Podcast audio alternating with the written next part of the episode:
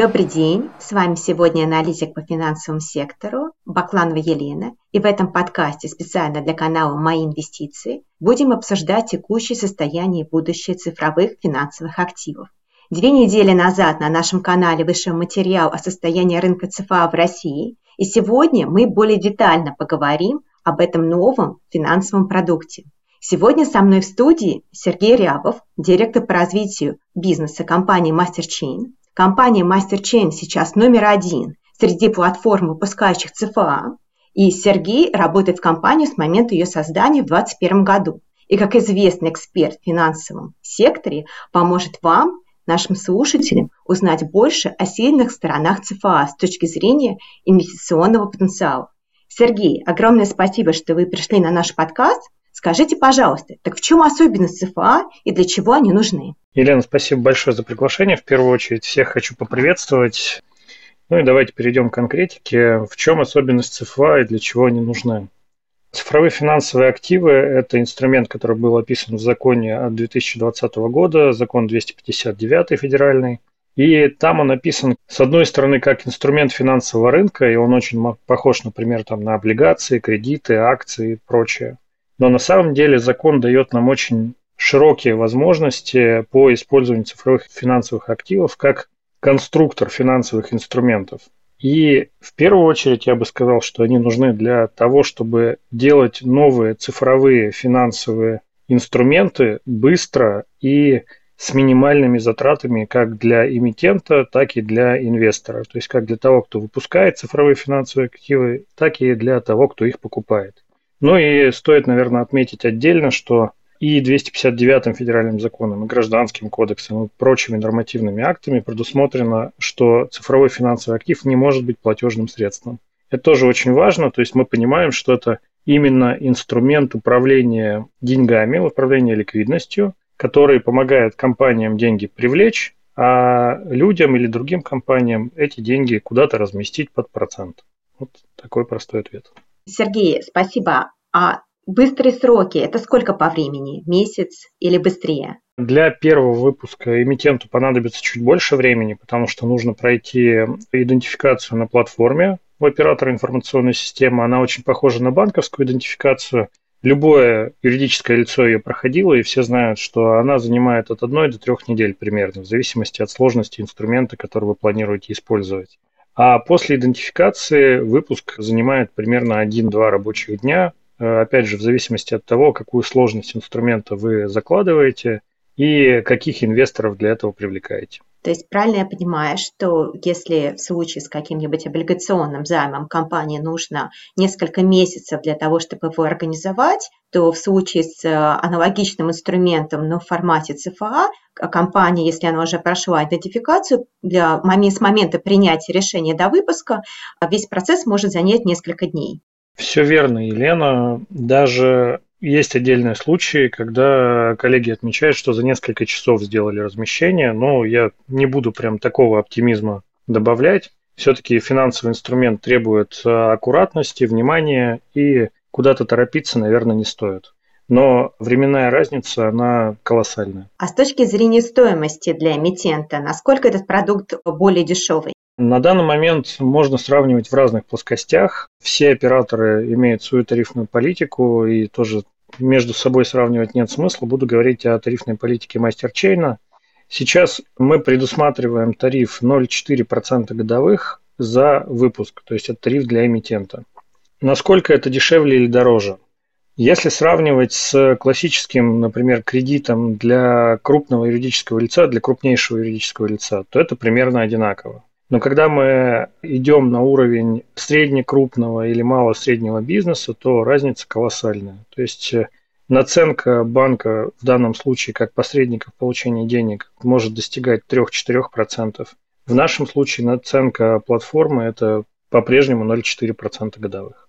Сергей, а вот если мы поговорим о розничном инвесторе, насколько этот продукт может быть интересен розничному инвестору и насколько он может быть для него привлекательный, какие в нем преимущества? Ну, в первую очередь, раз для эмитента косты снижаются, значит, эмитент с точки зрения привлечения потенциальных инвесторов может повысить процентную ставку. То есть наша гипотеза сейчас такова, что два аналогичных инструмента на витрине, например, облигации компании и ЦФА компании, ЦФА будет приносить больший доход в процентах годовых. Кроме того, у тех же самых облигаций есть особенность, что фиксированные косты при выпуске облигаций, они не позволяют корпоративному эмитенту выпускать их менее чем на два года. Ну, потому что эти косты просто надо размазывать на какой-то срок, чтобы они сильно не влияли на ставку привлечения. Соответственно, облигации, которые вы увидите на фондовом рынке, они будут 2 плюс лет. То есть вы понимаете, что если вы хотите инвестировать и погасить, то при досрочном выходе из инструмента вам нужно будет предоставить дисконт, и в таком случае вы можете вообще ничего не заработать. Либо дождаться погашения. В таком случае деньги будут заморожены на, ну, там, в лучшем случае несколько месяцев, в худшем на несколько лет. В случае с ЦФА этот инструмент дает возможность эмитенту выпускать свои активы на более короткие сроки. 30, 60, 90 дней. Ну вот мы видим яркий пример там крупнейшего выпуска РЖД, который совершен на нашей платформе. Выпуск совершен на 180 дней. И с точки зрения инвестора это более понятный, удобный и быстрый инструмент. То есть нужно депонировать деньги, например, там, продал квартиру, понимаешь, что следующую купишь через два месяца примерно на два месяца нужно депонировать деньги. У тебя есть вариант, там, не знаю, накопительный счет под условные там 5%, там депозит на два месяца под условные там 5,5%.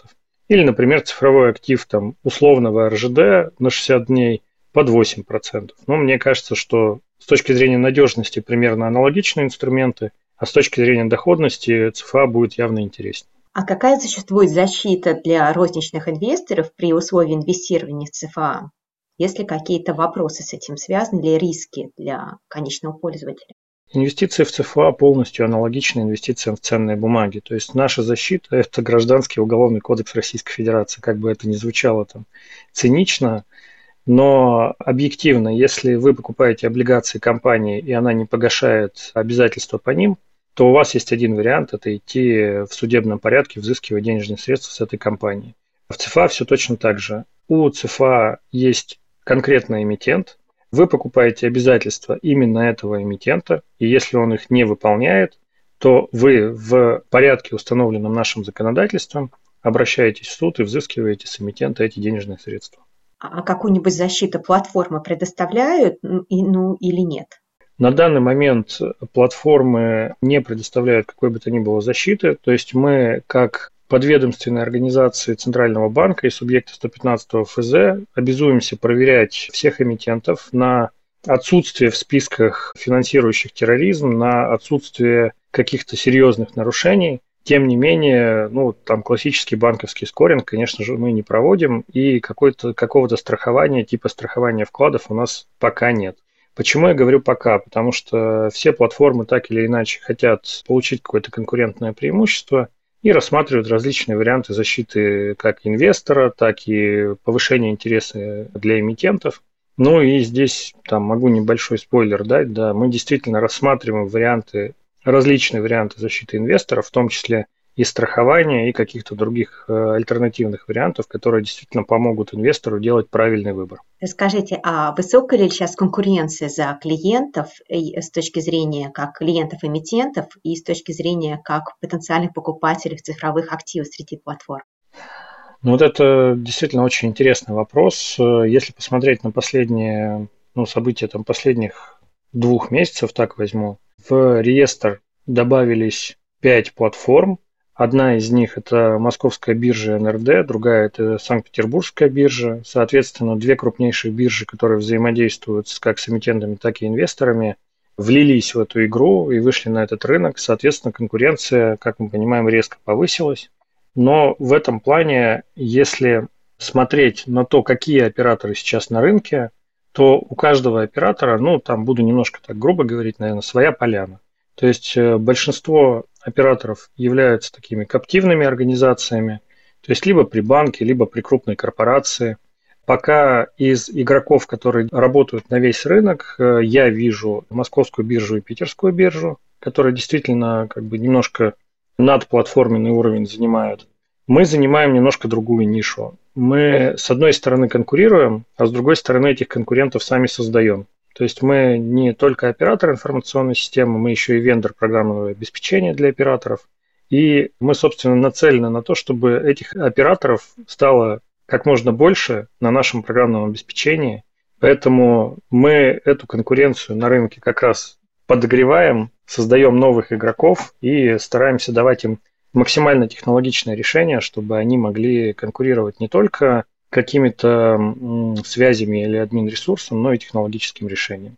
Так что, подводя итог, конкуренция очень высокая, особенно за инвестора. То есть э, сейчас на рынке ЦФА рынок инвестора, и э, инвестор действительно может приходить и, ну, не скажу, что прям диктовать свои условия, но выбирать более лояльно. Вот мы как раз коснулись того, что Банк России включил московскую биржу в реестр операторов обмена цифровых финансовых активов. Какие перспективы для централизированной торговли вы видите, исходя из этой новости? И исходя из того, как мы уже упомянули, что сейчас разные платформы работают на разном программном обеспечении, оно между собой не очень взаимодействует, и как эта вся история может быть увязана между собой с точки зрения общей организованной торговли и взаимодействия? Ну, здесь стоит отметить, что да, более интересная новость, что московская биржа вышла как первый оператор обмена. Но кроме этого, ну, там не сильно подсвечивается, но национальный расчетный депозитарий из группы Московской биржи, он вошел в реестр как оператор информационной системы. То есть здесь появилась достаточно такая понятная классическая биржевая связка биржа-депозитарий. И на рынке ЦФА они э, осуществили точно такую же связку оператор информационной системы и оператор обмена. К чему это приведет дальше? Московская биржа как оператор обмена может подключаться к другим операторам информационных систем, соответственно, торговать цифровыми финансовыми активами, которые выпускаются на этих платформах, и направлять инвесторов с московской биржи на эти платформы для приобретения цифровых финансовых активов. Это явно будет плюсом с точки зрения наполнения ликвидностью рынка цифровых финансовых активов. То есть я действительно ожидаю прорывного роста в ближайшие пару-тройку месяцев. Но, опять же, для небольших игроков, которые на этом рынке условно независимые, это и определенный риск. То есть они э, в доступе к инвестору получают определенную зависимость от классической площадки московской биржи. То есть либо идешь через биржу, либо как-нибудь сам на рынке там попробуй поконкурировать. Посмотрим, как это развернется. Это действительно интересный поворот, за которым мы все вместе будем наблюдать. С точки зрения технологической совместимости. Технологический стек решения московской биржи НРД очень схож с нашим технологическим стеком. Соответственно, те операторы, которые работают на нашем программном обеспечении, им будет чуть полегче туда подключиться. Тем не менее, никто не отменяет стандартные API и стандартные интерфейсы взаимодействия между программным обеспечением, по которому ну, в целом любое программное обеспечение между собой можно интегрировать. Вопрос денег и времени. А по срокам это вот если мы возвращаемся ко времени, сколько времени может занять централизация уже существующих платформ, учитывая их различность в технологических решениях? Я бы не называл это централизацией, я бы назвал это партнерской моделью, потому что никто не откажется от э, собственного привлечения и собственной работы с клиентами. Московская биржа это будет еще просто один э, канал дистрибуции. Я бы это так рассматривал. Сколько времени может занять интеграция? От одного месяца до одного года. То есть тут на самом деле разбег я даю такой большой, потому что все будет зависеть от того, какой способ интеграции будет выбран каждым конкретным оператором информационной системы. Сергей, а вот вопрос уже, наверное, про компанию MasterChain. Вы уже упомянули о том, что на платформе компании произошла самая большая сделка вот, на текущий в текущей истории рынка цифровых активов России. Это было размещение на 15 миллиардов рублей. Э, компания РЖД привлекла эти деньги от ВТБ факторинга. Расскажите, пожалуйста, в отличие от других платформ, которые размещали ЦФА небольшими э, размерами, да, то есть небольшие суммы денег, э, и, соответственно, таким образом тестировали свои возможности. Ваша компания вышла на рынок сразу с первой крупной сделки почему вы приняли другую стратегию и, соответственно, как вы думаете развиваться дальше в этом направлении? Спасибо за вопрос. Как я уже говорил, у нас э, достаточно уникальное рыночное положение. Мы вендор программного обеспечения оператор. Соответственно, нам, как оператору, нужно было провести первую сделку, а как вендору показать надежность нашего программного обеспечения. Ну а как э, его показать лучше, нежели взять двух крупных, интересных эмитента и инвестора и соединить их в огромные сделки и показать таким образом, что мы не просто сделали ПО и вошли в реестр, а мы не боимся там хранить цифровые финансовые активы на 15 миллиардов рублей и с уверенностью делаем такие выпуски. Если говорить о том, будут ли выпуски другие, будут, их будет много. К сожалению, нам с учетом подготовки большой сделки пришлось немножко на паузу поставить небольшие сделки, но мы пошли по пути, что нам нужна действительно имиджевая большая сделка, поэтому решили лучше к ней подготовиться, чем распыляться на маленькие сделки. Сейчас у нас в подготовке несколько сделок, если я правильно помню, прямо сейчас их 5 или 6. Они будут выходить в августе начнут, в сентябре продолжим. И в воронке у нас порядка 20-25 эмитентов, с которыми мы сейчас прорабатываем их выпуски. Ну, какие-то на этапе еще консалтинга, какие-то на этапе уже формирования решений, а какие-то уже на этапе онбординга и публикации. Соответственно, наша стратегия, что мы продолжаем делать выпуски, мы будем продолжать наращивать рынок, Будут ли еще такие крутые имиджевые сделки? Будут. Мы уверенно идем в этом направлении, и любая компания, которая захочет такую сделку провести на нашей платформе, welcome, мы готовы ко всему. Хорошо, Сергей, мы надеемся увидеть много интересных сделок в ближайшее время. Расскажите, пожалуйста, а с точки зрения работы с эм, розничным инвесторам, насколько сейчас популярен инструмент у розничных инвесторов, насколько они о нем знают и как популяризировать этот инструмент в глазах э, розничных инвесторов э, с точки зрения э, вот, его потенциала. Про розничных инвесторов. Есть определенный нюанс в налоговом законодательстве, что оператор информационной системы должен быть, выполнять роль налогового агента для розничного инвестора. А, этот нюанс достаточно там серьезно на нас давит, на тех игроков, у которых традиционно этого инструмента не было. То есть именно функции, автоматизированные функции расчета эффекта по там, ценным бумагам или другим активам для функции налогового агента. Если говорить про платформу MasterChain, сейчас мы делаем доработку, у нас будет автоматизирована функция налогового агента, можно прогнозировать, что это будет точно в этом году. Там конкретный месяц называть ну, опасно, поэтому не буду его называть. Вот, но в этом году эта функция у нас будет доработана. После этого мы готовы будем работать с большим количеством частных инвесторов. Сейчас э, мы видим интерес от так называемых хайнетов. Это частные лица, квалифицированные инвесторы с большими чеками, которые готовы заходить к нам на платформу и действительно инвестировать в отдельные э, выпуски ЦФА. Интерес был, когда мы опубликовали сделку с РЖД, ну и сейчас параллельно идет интерес к различным сделкам. Мы планируем выпуски какие-то сделать с участием физических лиц в том числе. На вопрос, есть ли интерес, ну, кажется, что интерес есть. А он все более подогревается сообщениями в СМИ, и я думаю, что будет действительно разогрет э, коллегами, в частности, из Московской биржи, из Альфа-банка, из Сбера, ну, в общем, теми, кто взаимодействует с клиентом на последней миле. Другие операторы уже запускают частных инвесторов, мы это видим. Есть различные модели, то есть если мы говорим про операторов, которые являются банками, они интегрируются в свои витрины, это действительно классное решение. А, а если мы говорим про операторов, которые не являются банками сами по себе, в основном коллеги сейчас сетапят, ну, пытаются запустить или запускают партнерские модели с агентами, брокерами и, там, например, с биржами. Я отчасти думаю, отчасти знаю и уверен, что до конца года нас ждет много интересных новостей в этом направлении. И то, что ЦФА выйдут на частного инвестора в этом году, я могу с уверенностью 99,9% заявлять. Единственное, что может нас остановить, это если только налоговое законодательство снова как-то поменяется радикально. Но вот последние правки, они наоборот немножко облегчили нам жизнь, потому что дали возможность не только оператору выступать налоговым агентом, а еще и брокеру, который работает с операторами из ЦФА. Это интересное уточнение, и вот как раз по партнерской модели есть вероятность, что брокеры смогут эти расчеты делать и немножко облегчат доступ физическим лицам к ЦФА. А какие налоги должен платить клиент физлицо, если они покупают ЦФА? Чем это отличается, вот, скажем, от э, традиционных инструментов, тех же облигаций и акций? Ничем абсолютно. Если заработал, платишь НДФЛ, если не заработал, ну, не заработал. Не платишь ничего. Есть отдельные виды так называемых гибридных ЦФА, когда возникает налог на добавленную стоимость, если базовый актив облагается НДС.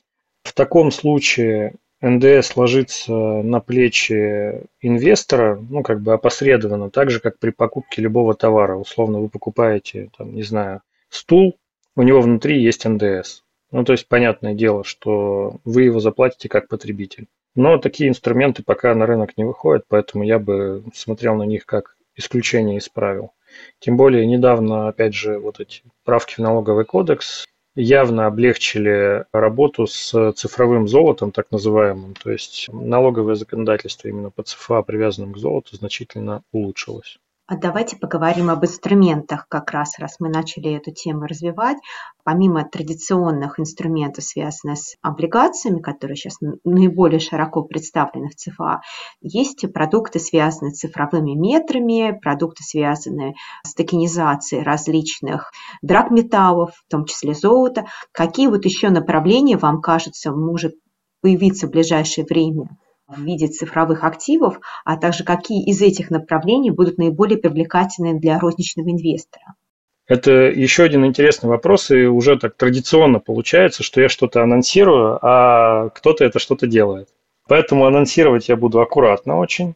Действительно, цифровые метры – это интересный инструмент, который действительно мы анонсировали. Но так как на тот момент не были оператором, а только прорабатывали модель цифрового метра с коллегами, другие операторы ну, подхватили идею, ну, потому что она действительно ну, там, крутая, хайповая и интересная для инвестора.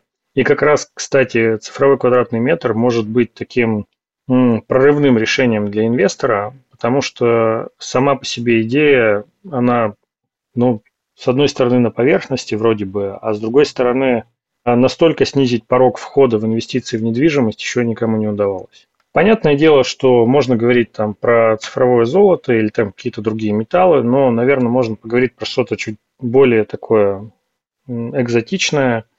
В ближайшее время явно будут э, выпуски, привязанные к драгоценным камням, так как налоговое законодательство по драгоценным камням, в частности по бриллиантам, оно также изменилось, его немножко облегчили. И таким образом ЦФА, привязанные к драгоценному камню, именно не к конкретному камню, а к россыпи камней, это один из вариантов, который должен быть интересен инвестору, потому что ну, сейчас стабильные инвестиционные активы, мы видим, что это как раз недвижка, золото и, например, драгоценные камни. При этом, когда какой-то депозитарий берет на себя ответственность за хранение этого камня, это вообще замечательно, и тогда инвестор действительно просто приносит деньги, уносит деньги с какой-то прибылью и замечательно себя чувствует. Не вынужден под подушкой хранить там э, килограмм золота и россыпь драгоценных камней. Если смотреть дальше, очень интересная тематика партнерского финансирования. Недавно вышел закон о партнерском финансировании. Еще это называют исламские финансы или халяльные финансы. И есть четыре пилотных региона, в которых этот законопроект сейчас реализуется. Мы видим возможности для применения цифровых финансовых активов в партнерском финансировании. Более того, уже несколько мероприятий, на которых я выступал, в частности там, в Татарстане, я рассказывал описывал, каким образом ЦФА могут быть применены именно в реализации партнерского финансирования. Это новое интересное направление, которое может быть реализовано в ближайшие несколько месяцев. Кроме этого, есть направление, по которому ЦФА может стать своего рода расчетной единицей в трансграничных расчетах для компаний, а впоследствии, может быть, и для физических лиц. Но именно вот это направление я бы рассматривал как одно из самых приоритетных и интересных, но при этом одно из самых по времени отсроченных. То есть минимум полгода понадобится для того, чтобы все, все модели утрясти и запустить такой инструмент на рынок. Сергей, очень интересно про партнерские варианты. Это, я так понимаю, аналог Islamic Finance различных а, да. инструментов, да? То есть, когда, на всякий случай для наших слушателей, когда инвестор и эмитент шерят между собой и риски, и доходы. И в зависимости от различных продуктов, доля рисков, приходящаяся на эмитента и на клиента, она немножко разнится. Да? То есть, э, вы предлагаете использовать вот этот инструмент, который, в принципе, мы уже много лет пытаемся адаптировать для российского рынка. По-моему, дискуссии об адаптации исламских финансов в России идут последние 20 лет как минимум. И, соответственно, использовать уникальный новый финансовый продукт в виде цифровых активов, адаптировать то направление, в котором мы и так пытаемся развиваться, использовать традиционные рынки, но пока там это не очень хорошо выходит. И считайте, что в этом есть как раз большой потенциал очень интересно, действительно достаточно новое видение, как можно использовать различные продукты для финансового рынка.